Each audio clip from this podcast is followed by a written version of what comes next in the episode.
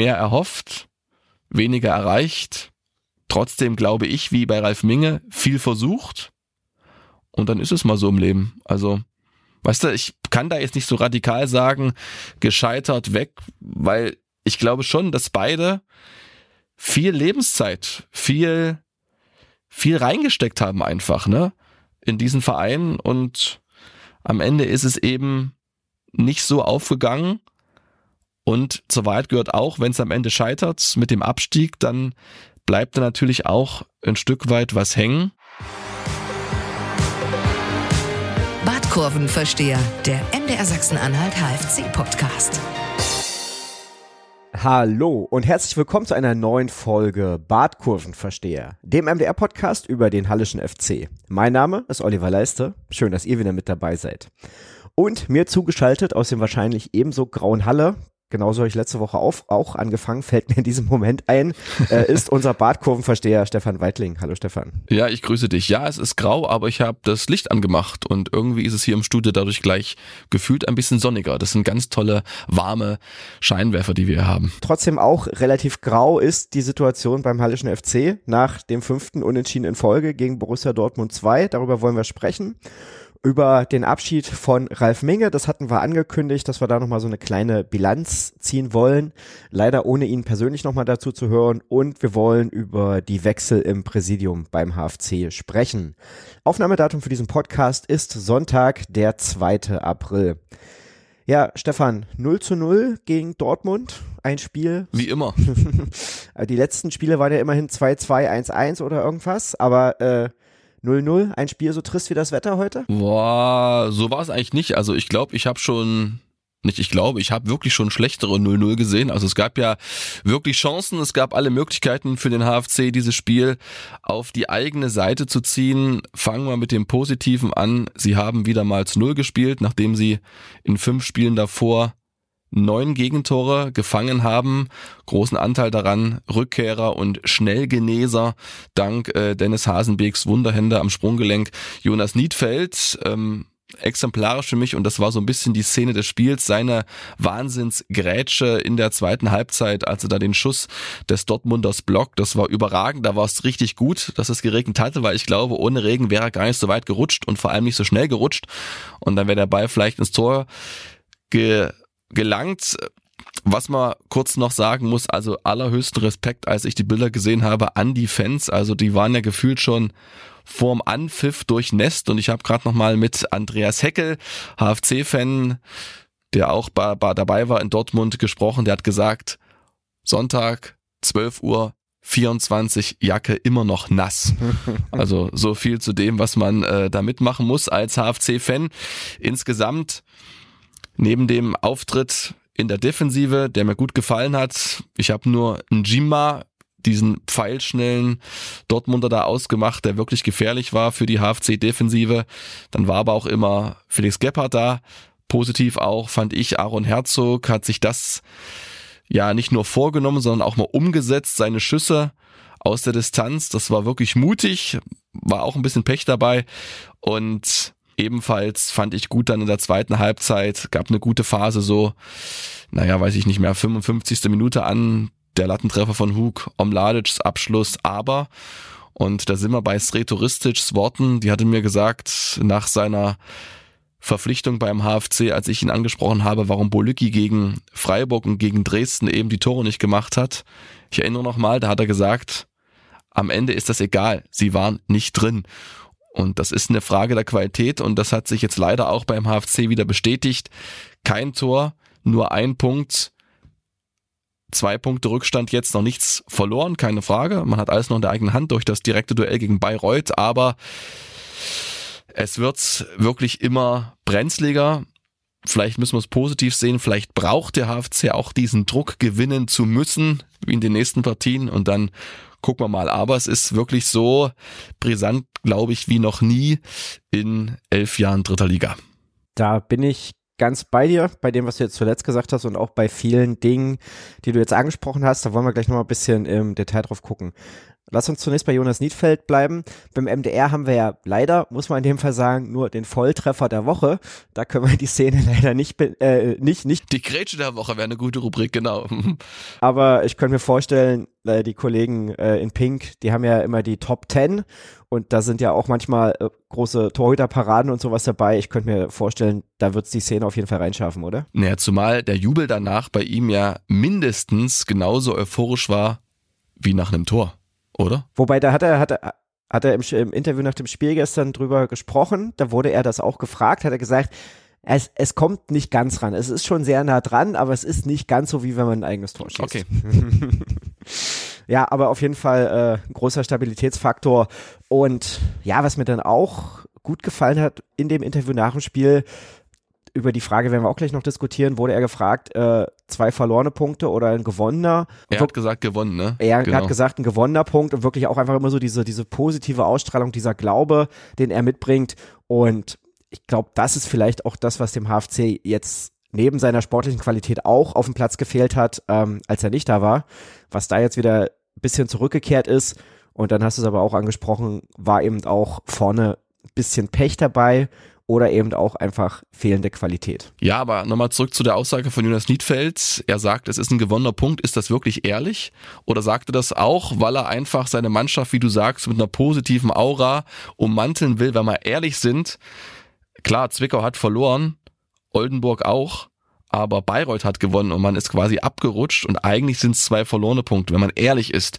Nun weiß ich nicht, er kennt die Mannschaft besser, vielleicht braucht sie auch eher diese Streicheleinheiten und nicht eine klare Ansage, weil genauso gut hätte er auch sagen können, zwei verlorene Punkte, weil wir vorne einfach nicht konsequent genug waren und das muss besser werden.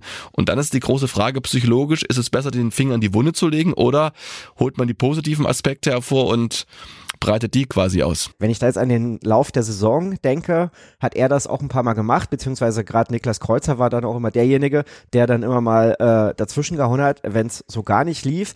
Deswegen würde ich jetzt annehmen, also wenn er es als richtig schlecht empfunden hätte, Jonas Niedfeld, hätte er es vermutlich auch gesagt. Na, nicht richtig schlecht sozusagen, nicht richtig schlecht. Die, die Leistung war ja gut. Ja, hm. aber lass mich mal kurz ausreden. Er hat ja, also muss es in den Kontext sehen. Er hat eben auch gesagt, naja, die, äh, Zwickau und Oldenburg haben ja dann noch verloren. Das ist ja gut für uns. Insofern ist es eher ein gewonnener Punkt, weil wer weiß, wofür der am Ende noch gut ist. Das war so sinngemäß die, die Aussage. Und die würde ich ihm da schon abnehmen in dem Fall. Okay, gut. Ja. Aber nichtsdestotrotz hast du es angesprochen, der HFC ist jetzt wieder unter den Strich gerutscht. So, wir haben jetzt wie viel noch? Acht Spiele, glaube ich. Acht Spiele noch, genau. Und du bist immer noch nicht bei 30 Punkten angekommen. Das heißt, das wird äh, auf jeden Fall eine richtig enge Kiste. Und da können wir uns wahrscheinlich darauf einstellen, dass das dann auch bis zum letzten Spieltag gehen wird. Du hast es jetzt schon gesagt, noch ist nichts verloren, aber immerhin kann man auch sagen, ne, du hast Borussia Dortmund nicht wegziehen lassen. Und es war eben auch so ein Spiel, bei dem Dauerregen und so weiter, kann auch von Dortmund mal einer durchrutschen. Es hätte auch beim HFC einer reingehen können. Das ist eben so das, das Pech, was momentan fehlt, was ja gegen Duisburg auch schon so war, dass du da aus den guten Chancen eben nicht noch mehr Tore gemacht hast. Diesmal hast du eben keins gemacht. Ja, und dann hast du selber geschlussfolgert und dem ist eigentlich nicht viel mehr hinzuzufügen. Es ist sehr, sehr brenzlig und könnte richtig eng werden, obwohl man eigentlich nach wie vor das Gefühl hat, dass der HFC ja viel besser ist als noch eben vor ein paar Wochen. Ne? Das auf jeden Fall und das zeigt ja auch die Statistik. Sie haben mit Abstand die meisten Tore da unten geschossen von den Abstiegskandidaten. Ich habe jetzt nicht die genauen Statistiken, aber sie sind auf jeden Fall die Mannschaft vom Gefühl her, die sich auch die meisten Chancen erspielt, die einfach auch einen Fußball zelebriert, der immer wieder für Tore gut ist. Jetzt hat es nicht geklappt, aber die Spiele davor zumindest. Und was man auch nicht vergessen darf, also Sretoristic war am Donnerstag bei der Pressekonferenz, ja, nicht angefressen, aber wie kann man sagen, das, das nervt natürlich dann diese Rückschläge. Reddemann sozusagen, der eigentlich einen guten Lauf hatte, gesperrt, Denis gesperrt, Boliki verletzt, dann wieder diese Umstellungen. Das sind alles keine Ausreden. Berko kam ja auch zurück, aber insgesamt ähm, kommt da eben kein sage ich mal, Flow rein in so ein gefestes, gefestigtes Gefüge. Da merkst du schon, dass dann immer so die Statik so ein Stück weit leidet.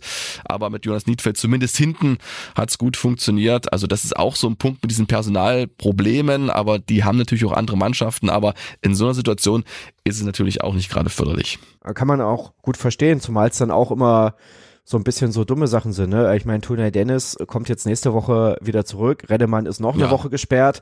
So, Berko, dass der jetzt, nachdem er ein paar Wochen ausgefallen ist, dann nicht gleich wieder das alleine richten kann, das war irgendwie auch klar. Und so musst du eigentlich permanent irgendwie auf die Leute warten. Tom Zimmer steht jetzt auch schon wieder bei neun gelben Karten. So, das heißt, das kann sein, sieht er gegen Aue die zehnte, ist er dann auch schon wieder gesperrt. Und ja, das ist dann natürlich ein Faktor, der irgendwie dazu beiträgt, dass du keine Kontinuität reinkriegst. So ist es.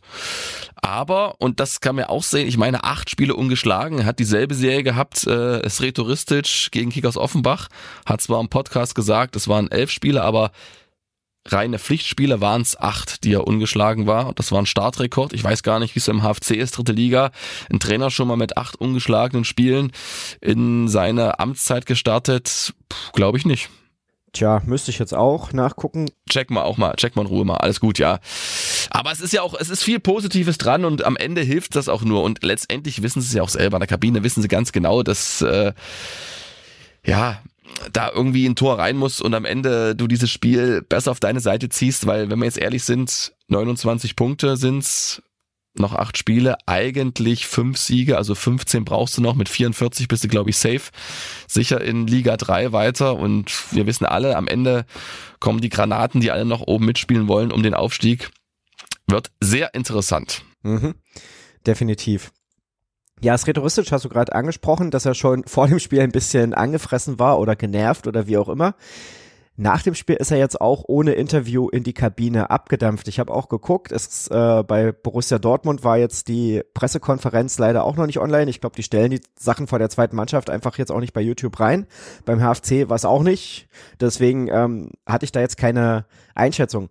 Warum war der Trainer nach dem Spiel so sauer? Ähm, ich musste sagen, ich habe nicht mit ihm gesprochen, also ich kann es jetzt nicht ähm, genau sagen. Du hast recht, ich sehe auch keine Pressekonferenz aktuell. Ja, na, weil er sich einfach geärgert hat. Also, wenn du es an seinem Gesicht so abgelesen hast, dass er richtig sauer war, ich glaube, der war erstmal durchnässt, er wollte erstmal vielleicht ein paar frische Sachen haben, aber das kriegt man noch raus, was da der genaue Grund war. Weil er auch weiß natürlich, dass das wieder so eine Chance war, weil bei den letzten fünf Unentschieden waren auf jeden Fall drei dabei, wo das Pendel eigentlich Richtung HFC ausgeschlagen hat. Und der weiß natürlich auch, dass die Spiele knapp werden und ja, er will diese Klasse halten und dazu braucht's einfach Siege. Wir haben es beim letzten Mal durchgerechnet. Er kann als theoretisch ungeschlagener Trainer absteigen, wenn es am Ende jetzt noch acht Unentschieden gibt. Definitiv, ja.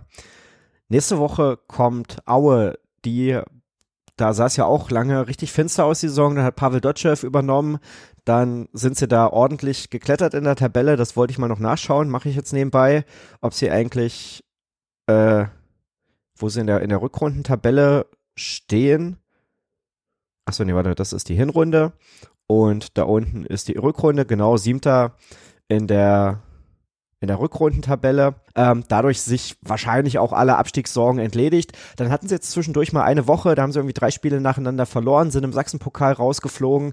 Da haben alle so gedacht, na, vielleicht wackeln sie doch nochmal, aber machen sie nicht. Jetzt haben sie gewonnen und wenn ich es richtig im Kopf habe, hast du das Spiel sogar gesehen, oder? Nee, das Spiel habe ich nicht gesehen. Ich habe äh, gestern äh, das Spiel mit Benny Kirsten gehabt, äh, Wiesbaden gegen Zwickau. Ach ja, na, da hast du ja viel Spaß gehabt. ja, das waren sieben Tore sozusagen, ja. was, was, was weißt du über Aue? Ja, eine Aue habe ich ein paar Mal gesehen. Also da haben sich eh alle gefragt, wie Timo Rost am Anfang der Saison mit diesem Kader, der eigentlich auf direkten Wiederaufstieg getrimmt war, überhaupt da unten reinrutschen konnte. Am Ende war es dann auch ein Kopfproblem. Wir wissen alle ähm, allein, was von der Offensive da rumspringt in Aue. Da ist viel Qualität da. Am Ende hat es Pavel Dotschew gut gemacht. Er hat die Mannschaft irgendwie wieder gepackt. Da gab es irgendwie auch so, ja, Streitereien intern im Prinzip. Das war eine Grüppchenbildung. Die zogen alle nicht so an einem Strang. Und das hat äh, Pavel Dotschew irgendwie hinbekommen. Aber diese drei Niederlagen und jetzt der Sieg zeigen auch, die Ausschläge sind da bei Erzgebirge Aue. Sie sind alles andere als stabil. Vielleicht ist es so, dass man jetzt, wie du es gesagt hast, dieses Gefühl hat, naja, man ist ja eigentlich durch, aber man weiß auch, richtig sicher kann man es nur machen mit einem Sieg in Halle. Dann braucht man danach, glaube ich, noch einen Punkt und dann ist alles, alles erledigt. Aber im Hinspiel Halle glücklich in Führung gegangen durch ein Eigentor von Sam Schreck. Dann haben sie hinten mit Mann und Maus verteidigt und am Ende hat Sam Schreck dann nach einem schönen Ball von Stefaniak von der rechten Seite den Ausgleich erzielt. Da haben sich auch alle ein bisschen betröppelt angeschaut. Das war am Ende verdient. Aber Aue ist auf jeden Fall schlagbar, weil der HFC momentan, das haben wir gerade angesprochen, sich vor keiner Mannschaft verstecken muss. Jeder Mannschaft Paroli bieten kann. Das ist auch eine Erkenntnis aus der Amtszeit von Sreturistisch. Das haben wir gesehen gegen Elversberg. Das haben wir zuletzt gesehen gegen eine formstarke Dortmunder Mannschaft, die da vorher immerhin Zwickau abgeschossen haben und die Löwen, also acht Tore in zwei Spielen. Auch Viktoria Köln hat nach dem HFC-Spiel eine richtig gute Wende nach oben genommen. Die hat Halle auch fast am Rande der Niederlage gehabt. Also das ist das große Plus, was man in die Kabine hängen sollte keine Angst vor keinem Gegner, mit jedem kann man mithalten. Es braucht jetzt nur einfach mal drei Punkte und am Samstag, das ist das Gesetz der Serie, wird das auch mal der Fall sein. da bin ich sehr gespannt, ob das so kommen wird. Ich mache mir hier auch äh, gleich eine Notiz für den Artikel, den ihr natürlich bei MDR dann auch äh, lesen könnt. Liebe Hörerinnen und Hörer, es braucht dann mal drei Punkte. Ja, aber das ist zu plakativ. Bitte nicht als Überschrift. Das ist ja eigentlich logisch. Alle denken, der Weitling, Mensch, was, klar, es braucht drei Punkte. Was denn nur sonst? Nee, aber ich nehme es als Zwischenüberschrift. ja, okay. Hm. Gut. Dann würde ich das Sportliche eigentlich fast schon abschließen wollen, weil so richtig viel neue Erkenntnisse hat dieses 0 zu 0 jetzt nicht gebracht und wir schauen noch ein bisschen aufs Drumherum. Oder hast du noch irgendwas Sportliches, was dir aufgefallen ist? Nö, also es gab ja leider keine Tore, die wir analysieren müssen, nur große Chancen. Das haben wir gesagt und wir machen weiter. Wir machen weiter mit Ralf Minge. Der hat dann jetzt in der vergangenen Woche, beziehungsweise am, am Freitag auch offiziell die Amtsgeschäfte an Thomas Sobotzig als äh, neuen Sportchef übergeben. Und wir hatten ja gesagt, wir wollten eigentlich auch nochmal mit Ralf Minge sprechen. Stefan, du hast das versucht. Was war das Ergebnis? Ja, ich habe mit ihm nochmal telefoniert, war ein sehr freundschaftliches, sehr angenehmes äh, Gespräch. Nicht freundschaftlich, sehr ange angenehmes äh, Gespräch. Also er hat nochmal gesagt, dass er das generell nicht macht. Nochmal so ein Fazit-Interview, Bilanz-Interview, wollte nicht, kann ihn dazu nicht zwingen, hat vielleicht so ein bisschen Sorge gehabt, dass irgendwie andere was aus dem Zusammenhang rausreißen, keine Ahnung, jedenfalls ähm, ist er, glaube ich, so ein bisschen mit sich im Reinen. Er hat das Kapitel jetzt äh, abgeschlossen, war ja am Freitag nochmal in Halle, hat sich auch bei den Stammfans, bei denen die fast jede Trainingseinheit besuchen, nochmal persönlich per Handschlag verabschiedet. Es gab auch nochmal ein Abschiedsgeschenk vom HFC, das muss ich noch recherchieren, habe ich auf einem Scout-Foto von äh, Dieter Reit entdeckt, dass da in der linken Hand von Ralf Minge irgendein Beutel war ich hoffe, es war nicht nur diese berühmte Tafel Schokolade, die auch Ralf Heskamp bekommen hat bei seiner Ankunft in Halle vor einer Woche. Vielleicht ist das immer das, was der HFC seinen Ex-Angestellten noch auf den Weg mitgibt. Ich weiß es nicht. Jedenfalls, ähm, Ralf Minge hat gesagt, er wird sich erstmal so ein bisschen jetzt auf Ehrenamtsgeschichten konzentrieren, ist ja da bei diesem Verein Sonnenstrahl aktiv, der sich um krebskranke Kinder kümmert, hat noch andere Projekte laufen und wird sich dem erstmal widmen. Zukunft Dynamo. Tja, hat er nichts dazu gesagt. Ich würde sagen, da ist alles möglich, alles offen, aber vielleicht nimmt er sich doch erstmal eine längere Auszeit vom Fußball. Hm. Da muss man dann schauen, ne? Ich meine, er ist jetzt auch dann irgendwo in einem Alter, wo man über die Rente nachdenken könnte oder eben, wie du es gesagt hast, ehrenamtliche Aktivitäten. Bis jetzt hat er das ja immer zurückgewiesen, dass es da von ihm Bestrebungen gäbe, nochmal zu Dynamo zurückzukehren.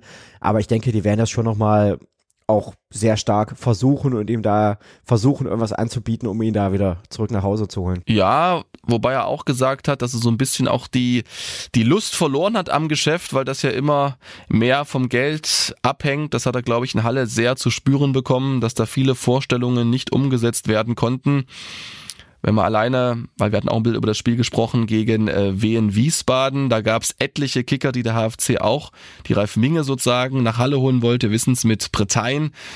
Top-Stürmer, da haben sie wirklich auch in Zusammenarbeit mit äh, Rauschenbach alles versucht, den irgendwie nach Halle zu bekommen, sind wirklich an die Belastungsgrenze des Machbaren gegangen, finanziell und dann kommt Wiesbaden und sagt, liebe Freunde, lieber Ivan Bretein, lieber, lieber Berater, wir haben hier noch ein schönes Handgeld, das sind sechs Zahlen und dann kommst du doch lieber zu uns, hat er auch gemacht und so war es auch mit vielen anderen Spielern, die sich ähm, entschieden haben, eher nach Hessen zu wechseln, ins triste Hessen muss man einfach sagen, da ist kaum eine Stimmung in diesem Stadion, aber so ist es halt. Ähm, Häuser, der von Ulm kam, der war so ein Kandidat.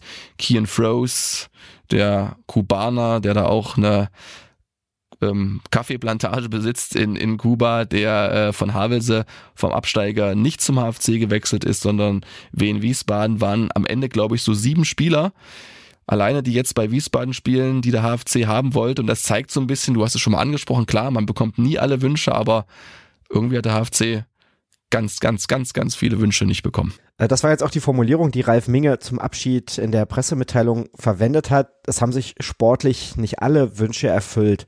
Aber wenn wir jetzt ganz streng sind und auf seine Bilanz über die zwei Jahre gucken, die Spieler, die nicht gekommen sind, hast du angesprochen, aber auch von der generellen Entwicklung, die der HFC nehmen wollte, der jetzt gerade auf einem Abstiegsplatz steht, wir haben das eingangs besprochen, hat sich streng genommen eigentlich keinen Wunsch erfüllt, oder? Ja, das ist so. Das ist so, wir wissen alle, das Ziel war, hat ja auch mal Ralf Minge formuliert, sich an Hansa Rostock zu orientieren, die ja, bevor sie aufgestiegen sind, glaube drei Jahre lang Platz 6 erzielt haben, also sage ich mal im oberen Drittel mit dabei waren und dann einfach zugeschlagen haben, zugepackt haben. Das war so ein bisschen die Vision, die allen vorgeschwebt ist, die auch äh, Ralf Minge verfolgt hat. Er hat es, glaube ich, versucht. Also das ist immer der Punkt. Das kann man ihm nicht vorwerfen, dass er da jetzt irgendwie sich das eine gemütliche Zeit gemacht hat. Also er hat es, glaube ich, schon versucht, soweit ich da den Einblick habe. Timo Röttger, der auch den HFC kurzfristig verlassen hat, kurzer Sidekick, ist jetzt Scout bei Viktoria Köln, war ja auch unterwegs kann natürlich auch nicht seine Arbeitszeit überprüfen, aber er wird schon geschaut haben nach Spielern. Und es gab ja, wie bei jedem Sportdirektor, Top-Transfers von Ralf Minge, Kreuzer, Zimmerschied, Gebhardt, Berko. Das sind wirklich Leute, die eingeschlagen haben. Es gab auch Fehlgriffe. Das gibt's bei jedem Sportdirektor. Aber am Ende, rein sportlich, hat er selber gesagt, ist dieses Ziel nicht erreicht worden. Die Frage ist nur, war es es oder war es es nicht trotzdem wert zu probieren, Olli? Das war es auf jeden Fall. Und ich glaube, ähm, wenn wir gleich auf Jens Rauschenbach zu sprechen kommen, da werden wir da auch nochmal drauf zurückkommen. Ähm, ja, nun ist aber die Frage, war mit den Rahmenbedingungen dann einfach nicht mehr möglich oder ist äh, Ralf Minge beim HFC doch irgendwie gescheitert? Na, ich glaube, die Gegebenheiten waren dann doch nicht so, wie er es sich vorgestellt hat. Er hat sich sicherlich mehr Gestaltungsspielraum erhofft, vielleicht auch mehr Entscheidungsmacht, wir haben es ja schon mal angesprochen, ne? war nicht ganz d'accord mit den Entscheidungen des Präsidiums in Sachen Entlassung von Florian Schnorrenberg. Auch André Meyer war jetzt nicht unbedingt sein Wunschtrainer. Die haben das alles professionell hinbekommen, aber es gab eben nie diesen gemeinsamen Flow, den man sich jetzt vielleicht erhofft von Sobotzik und Ristic. Ich mag aber dieses Wort gescheitert nicht so. Das ist mir zu radikal.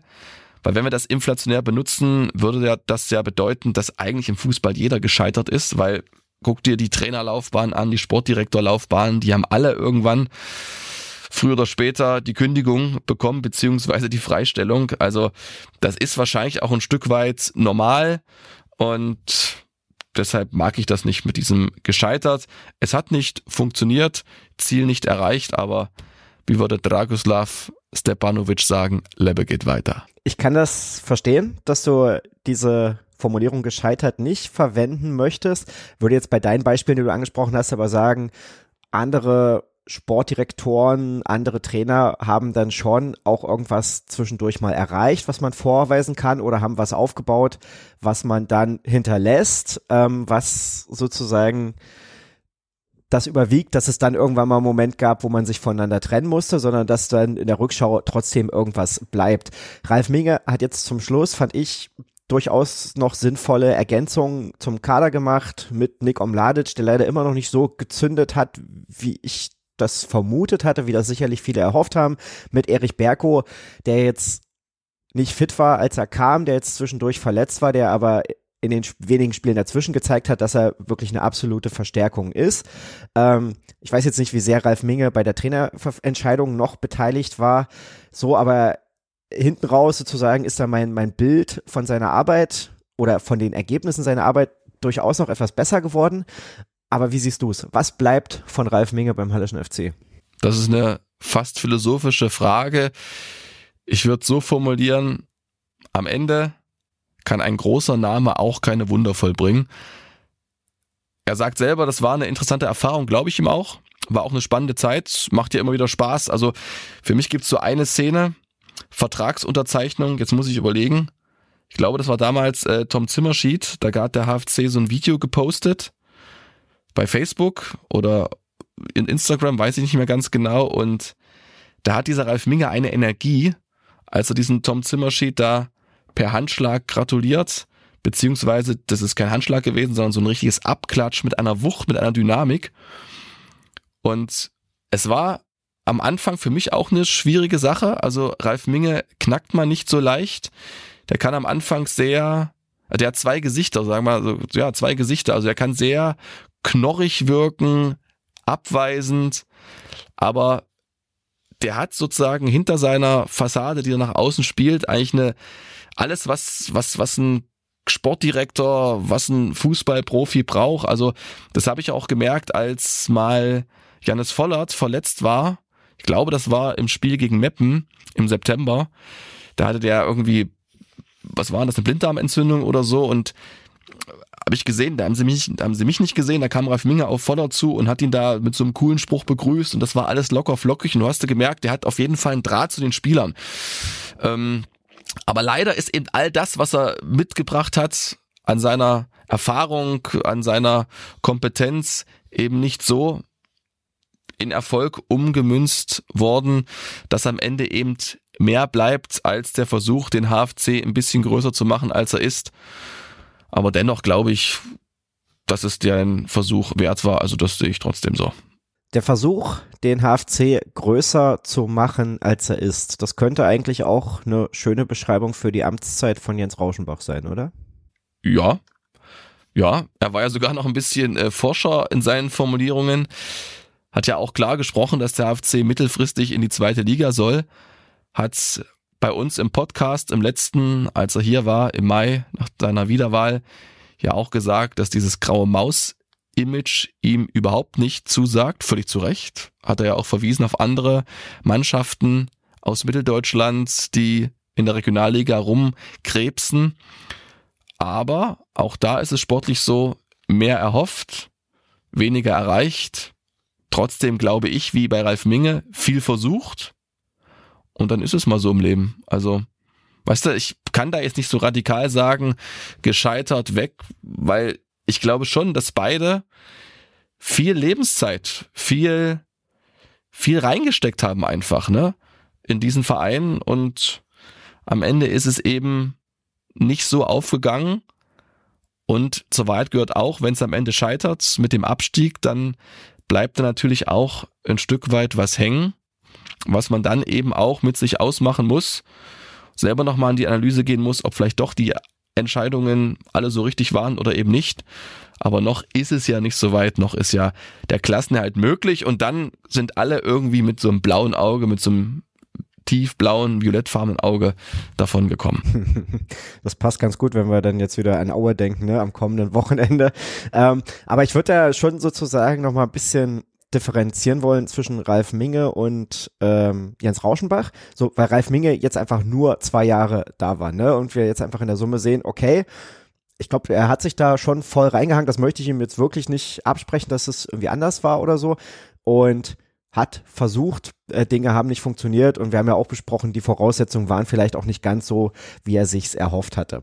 Bei Rauschenbach ist es insofern anders, weil er ja in den Vorstand gekommen ist. Vor fünf Jahren war das, 2018, auch ziemlich genau diese Jahreszeit, als der HFC plötzlich 1,4 Millionen äh, Miese hatte und kurz vor der Insolvenz stand. So Jörg Sitte zurückgetreten und dann sind ja Rauschenbach, Jürgen Fox und Lukas Flöter, der große Insolvenzverwalter, sind ja dann in den Vorstand mit dazugekommen, haben gemeinsam mit Ralf Kühne und Micha Schädlich den HFC saniert. Und ähm, ja, und dann ging das ja los, so dieser, dass dieser Traum äh, aus dem HFC mehr zu machen tatsächlich konkret wurde, weil dann kam Ralf Heskamp und Thorsten Ziegner und im Jahr drauf ging es ja ab. Das war ja dieses sensationelle Jahr mit Platz vier und so weiter. Aber wenn wir jetzt nochmal drauf gucken, so in diesem, in diesem ersten Jahr oder ersten anderthalb Jahre, also knappes Jahr später, ist Jens Rauschenbach dann zum Präsidenten gewählt worden. Dann stand am Ende dieser Saison Platz vier, da stand der Landespokalsieg, übrigens der einzige äh, in seiner Zeit als im, im HFC-Präsidium.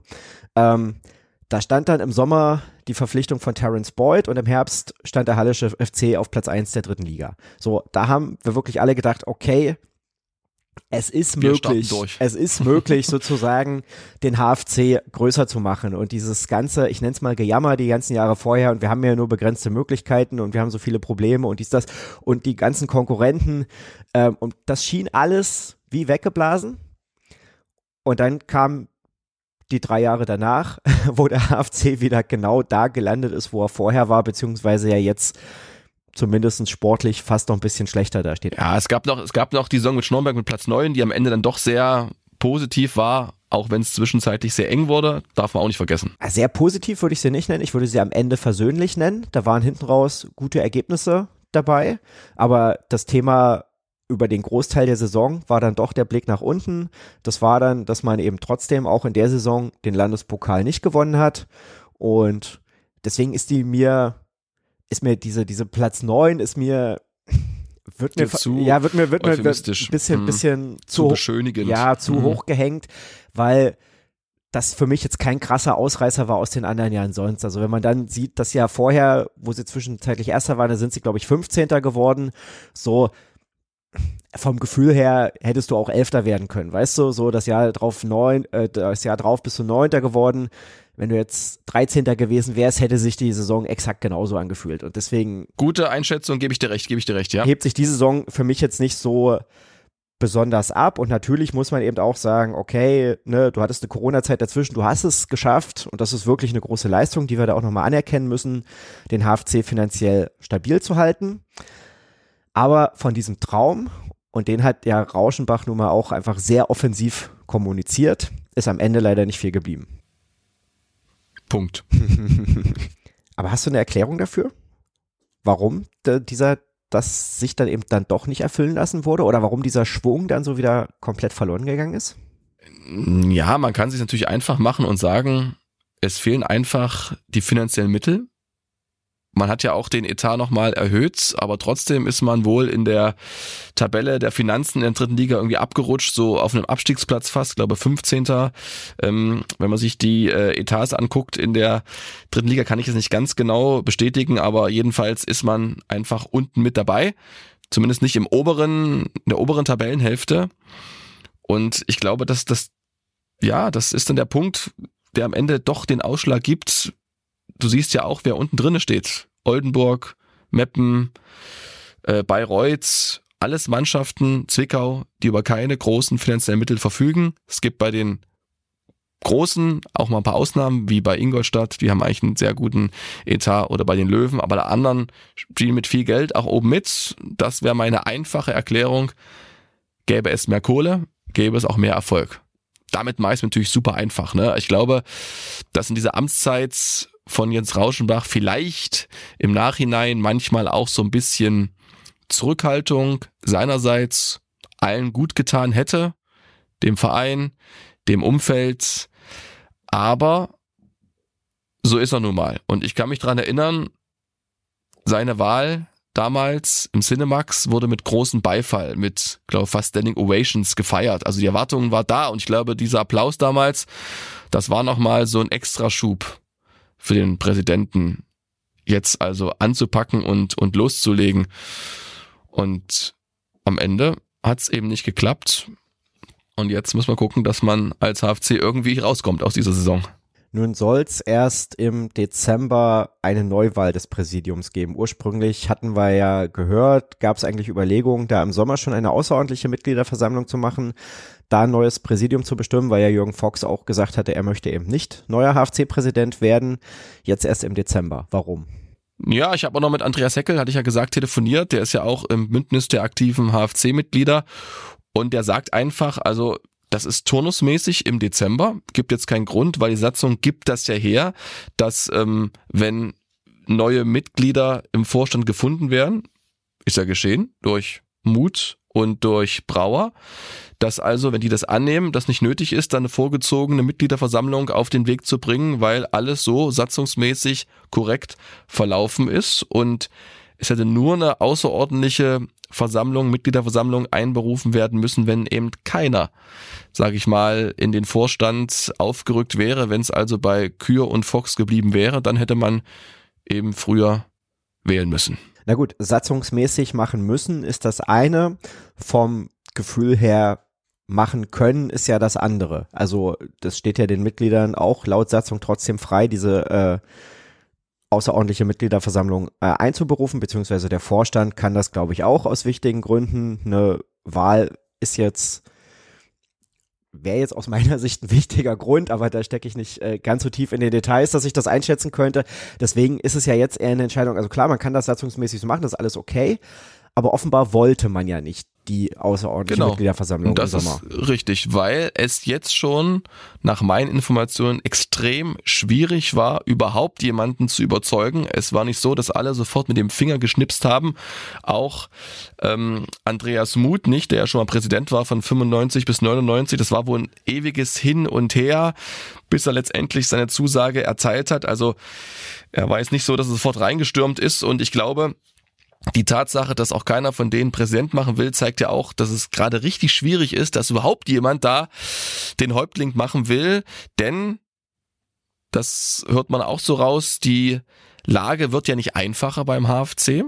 Gibt eine positive Nachricht in Sachen Nachwuchsleistungszentrum. Der Stadtrat hat die Woche grünes Licht gegeben, 200.000 Euro sozusagen Förderung für den für die Fußballplätze. Der HFC muss aber auch, glaube ich, 200.000 Euro ja, nicht, nicht, mit nicht, dazu buttern. Nicht für die Plätze, sondern für äh, Container und den Sanitärtrakt, weil die Gebäude nicht rechtzeitig fertig werden, ne? Ja, genau. Aber trotzdem ist da auch Geld drinne, weil es ein Riesenaufwand ist, diesen Rasen da, diese Rasenplätze, da habe ich gelesen, die müssen teilweise viermal die Woche gemäht werden. Die müssen gestriegelt werden, erifiziert, da muss also irgendwie Luft dran, vertikuliert und gedüngt werden, dass wenn wirklich das ist wirklich der einzig wahre heilige Rasen, dann nicht Wimbledon, sondern es ist der in der Silberhöhe. Kurzum, da geht Geld weg und 2024 dürfen wir nicht vergessen, wenn dann der Neubau steht, der steht ja nackig da.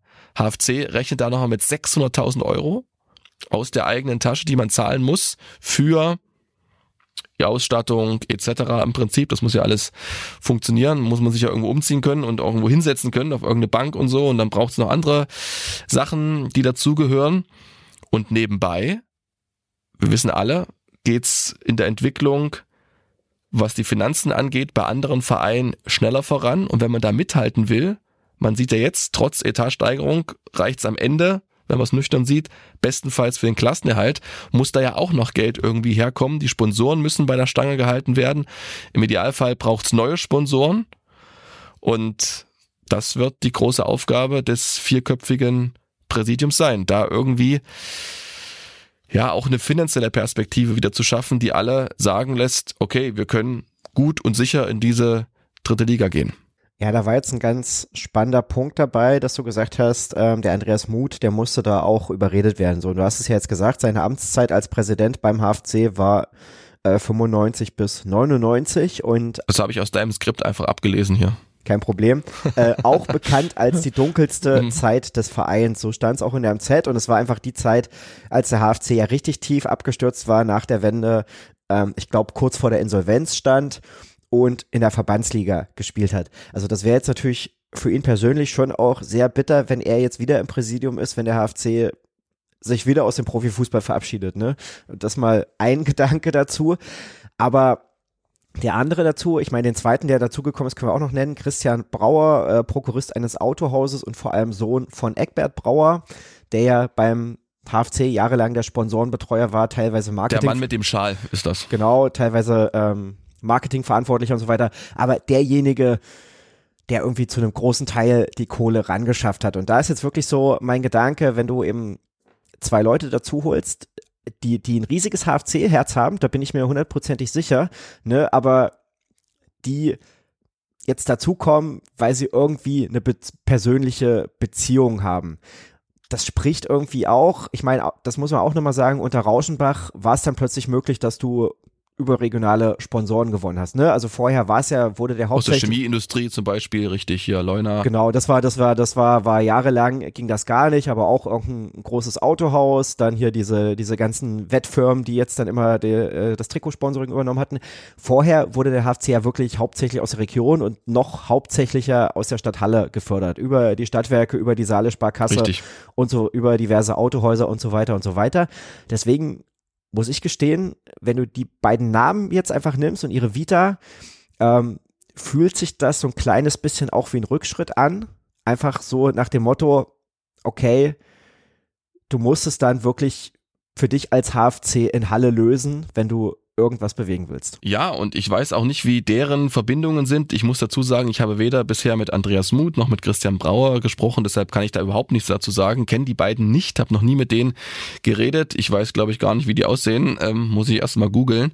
Aber das wird eine Herkulesaufgabe werden, dass man es eben jetzt an dieser sportlichen Situation sieht man es ja auch. Das ist ja auch nicht gerade das attraktivste für Sponsoren, dass sie sagen, wow, jetzt steige ich da ein beim HFC, weil ganz ehrlich, also es gibt es auch keinen Spieler wie Terence Boyd, der einfach auch ein Zugpferd war. Und Ralf Minge war auch ein Zugpferd. Das war in dem Fall, glaube ich, schon mitentscheidend für die Sponsoren, dieses Zeichen von Jens Rauschenbach da mit Ralf Minge einzuholen, der schon einen kleinen Legendenstatus hat im Osten. Das darf man, glaube ich, nicht unterschätzen. Das waren vielleicht am Ende auch ein paar Sponsoren, die dann gesagt haben, okay, Daumen hoch. Aber jetzt zu sagen, nach dieser Tendenz der letzten Jahre, Sponsoren, kommt nach Halle. Wir brauchen noch mehr Geld. Wir wollen wieder angreifen. Also pff, wir wissen alle, Inflation, schwierige wirtschaftliche Situation, hohe Energiepreise auch für alle. Ob das gelingt, das wird wirklich, wirklich sehr, sehr schwierig. Aber vielleicht hat ja Christian Brauer auch ein gutes Netzwerk. Und man muss sich, glaube ich, im Verein auch klar werden, also will man sozusagen mit diesem Sponsoring vom Mittelstand, was du angesprochen hast, wie es schon mal war, im großen Stil weitermachen oder geht man doch eben den Weg, den, glaube ich, Jens Rauschenbach hat versucht anzugehen mit Großsponsoren, hat ja auch nie davon gesprochen, dass man ähm, Anteile verkauft beziehungsweise Investoren reinlässt. Das ist ja ein ganz neues Kapitel. Das wäre, glaube ich, auch nicht möglich gewesen mit den Mitgliedern. Die wollen das nicht. Das muss man akzeptieren. Aber da muss man im Umkehrschluss auch akzeptieren, dass das große Geld nicht einfach so vom Himmel fallen wird, sondern das ist dann richtig steinharte Arbeit, das irgendwo aufzutreiben. Da mal ein hübsches Sümmchen im fünfstelligen Bereich, da mal ein bisschen was. Und ähm, das wird richtig, richtig schwer. Und ich glaube, das war auch ein Grund, warum viele gesagt haben, oh, ich gucke es mir von außen an und äh, bewerte lieber, als dass ich selber mitentscheide. Heißt aber auch, äh, unabhängig von der sportlichen Entscheidung, die jetzt äh, in den nächsten sechs, acht Wochen fallen wird, äh, wird sich der HFC im nächsten halben Jahr bis zur Mitgliederversammlung überlegen müssen, ob er tatsächlich weiter Profifußball spielen möchte als Verein und den organisieren kann oder ob es dann eben doch eine Etage tiefer weitergeht. Ne? Ja, also ich glaube, wenn der Klassenhalt gelingt, dann ist allen klar, dass man es auch nächstes Jahr wieder versucht. Da bin ich mir auch sehr sicher, das hat Thomas Sobotzig bestimmt auch irgendwie hierher getrieben, dieser Glaube, dritte Liga. Sonst hätte er das nicht gemacht, weil er selber weiß in Offenbach, wie unfassbar schwer das ist, da wieder hochzukommen. Und deshalb bin ich da trotzdem positiv und die Mannschaft kann das. Punkt aus. Egal wie viel Geld da ist. Genau. Und alles andere wird dann die Zukunft zeigen. Das werden wir natürlich dann eng begleiten. Aber da sind wir wieder beim Wetter, ne? Also wenn wir jetzt so drauf gucken, ist die Gesamtsituation beim HFC doch ziemlich trist gerade. Ja, kann man so sehen kann man so sehen. Ja, ich weiß es. Ich würde gerne positive Stimmung verbreiten, weil Optimismus hilft in so einer Situation nur, klar, schönreden bringt auch nichts so richtig, aber trotzdem ist es irgendwie möglich. Also Geld ist ja trotzdem da und auch wenn es jetzt keinen Terence Boyd gibt, es gibt, genug andere Spieler, die diese Saison wirklich guten Fußball zeigen und wenn jetzt noch die Siege kommen, dann, dann wird alles gut. Punkt. Mensch, wenn, wenn jetzt endlich mal die Sonne rauskommt hier über Mitteldeutschland, dann scheint sie auch wieder beim HFC, sagst du. So ist es. Gut, ich glaube, das ist ein schönes Schlusswort für diese Folge. Dann wollen wir für heute zum Ende kommen. Nicht ohne den Hinweis für euch, liebe Hörerinnen und Hörer. Falls ihr es noch nicht getan habt, könnt ihr uns abonnieren in der ARD Audiothek, bei Apple, bei Spotify, im Podcatcher eurer Wahl. Fast überall sind wir zu finden, genau wie auf unserer Homepage mdr.de im Bereich Sport. Und es gibt auch eine Facebook-Gruppe zu diesem Podcast, die heißt auch Bartkurvenversteher. Kommt da sehr, sehr gerne mit rein, diskutiert mit uns über die Spiele und über die Entwicklung des Hallischen FC. Und ja, dann möchte ich mich bei euch heute bedanken für eure Aufmerksamkeit, fürs Zuhören und Stefan, dir ganz vielen Dank für deine Ausführungen und für deinen Optimismus rund um den HFC. Nur so geht's. Vielen Dank, Olli. Bis bald. Bis dann, ciao. Badkurvenversteher, der MDR Sachsen-Anhalt HFC-Podcast.